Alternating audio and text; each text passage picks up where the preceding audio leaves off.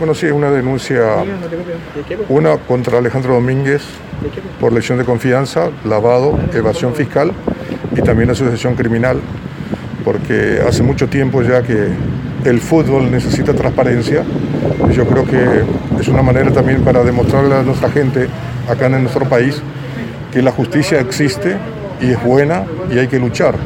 Cuando uno tiene verdades, cuando uno tiene pruebas, y lo interesante en esto es que yo estoy muy tranquilo porque eh, ustedes saben perfectamente que Domínguez se presentó el día 2 en tribunales manifestando de que Chilaver no se presentó al juicio. Yo me presenté. O sea, nosotros nunca vamos a correr. ¿Por qué? Porque a mí mis padres me han enseñado a ser honestos y leales con uno mismo. Y lo único que pido en esto, que la justicia sea objetiva, Hemos presentado todas las pruebas necesarias y fundamentalmente le demuestro a la justicia paraguaya que confío en la justicia de mi país, porque Alejandro Domínguez en su momento manifestó claramente que la Conmebol se iba a retirar del país y porque en Paraguay no existía seguridad jurídica.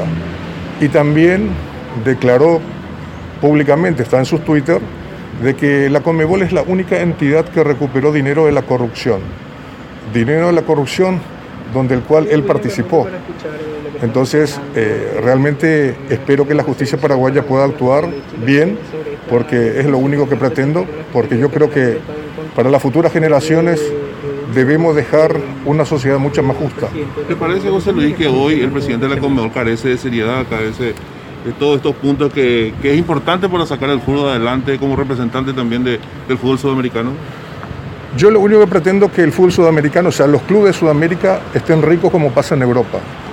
No puede ser que los dirigentes que no han tenido nada en la vida, porque convengamos que Domínguez con todas sus empresas en Paraguay estaban en quiebra y hoy en día se ha vuelto millonario. Entonces él deberá demostrarle a la justicia paraguaya cómo se ha vuelto millonario. Entonces a mí me encantaría verle a clubes ricos en Sudamérica como pasa en Europa. Lo interesante es que también demostrarle a nuestra gente, al pueblo paraguayo, que esta es una lucha de clases, porque él se jacta de decir con su gente de que Domínguez pertenece al jet set de Paraguay y que yo soy del pueblo, que soy de la clase más baja de nuestro país. Me siento orgulloso porque yo nací pobre. Hasta los siete años andaba descalzo, con un pomelo verde jugaba a la pelota con mis hermanos y gracias a mi sacrificio logré el éxito en el mundo del fútbol y le di prestigio a nuestro país en el mundo, cosa que él realmente da mucho que desear porque desde que ingresó él, cada día el fútbol sudamericano está peor. José Luis, acerca de este juicio oral que no se pudo realizar, mencionaba nuevamente que se presentaba una chicana, por eso no se pudo realizar. Pero no se pudo realizar por la propia chicana que presentó su abogado, Lovera, porque la causa mía, nuestra, está parada desde julio en la Corte Suprema de Justicia. Le quiero comentar cómo es el juicio oral. Domínguez me había hecho una denuncia por difamación, injuria y calumnias y le pide a la justicia paraguaya y le pregunta si Chilaver paga impuesto en Paraguay. ¿okay? Le presentamos 13 testigos, 50 pruebas documentales, 37 pedidos a la SED y la jueza Cándida Fleitas admitió todas las pruebas mías.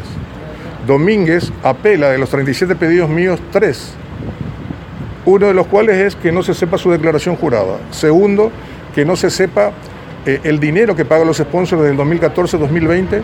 Y tercero, que no se sepa su número de cuenta que, que tienen los bancos de Paraguay en el extranjero.